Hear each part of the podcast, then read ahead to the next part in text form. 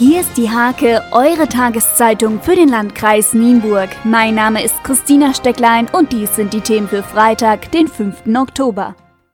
Die nächste Auflage des Kulterfolgsfestivals Gassenhauer steht am 10. November an. In fünf Wochen laden 16 Bands in 16 Kneipen und Restaurants zur Tour durch Nienburgs Innenstadt ein. Am Samstag beginnt der Vorverkauf der Eintrittsbändchen für die Veranstaltung, die zwischen 1999 und 2004 zum Kult avancierte, bei der Hake und bei den teilnehmenden Lokalitäten.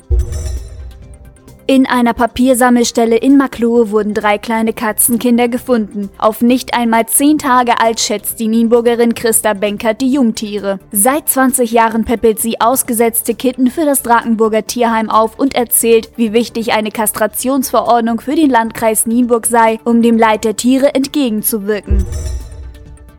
Der Naturkindergarten St. Gangolf in Wietzen erntet seinen eigenen Honig. Das geht auf das Engagement von Vater Sören Barth zurück, der selbst Imker ist und seit etwas über einem Jahr eine Imker AG anbietet, die zum Dauerangebot werden soll.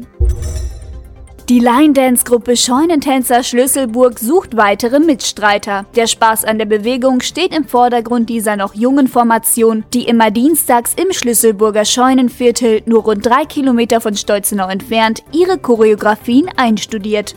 Zum Sport. Die Zweitvertretung der HSG Nienburg trifft in der Handballverbandsliga am Sonntag auf den SV Altenzelle. Mit nur einem Sieg aus den ersten vier Spielen soll nun der erste Heimsieg der noch jungen Spielzeit her. Anwurf für das Team von Trainer Steven Schäfer ist Sonntag um 17 Uhr in der Nienburger Meerbachhalle.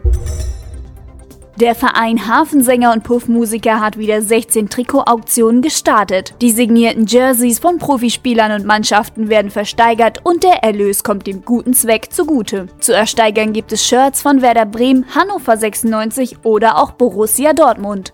Diese und viele weitere Themen lest ihr in der Hake am Freitag oder unter www.diehake.de.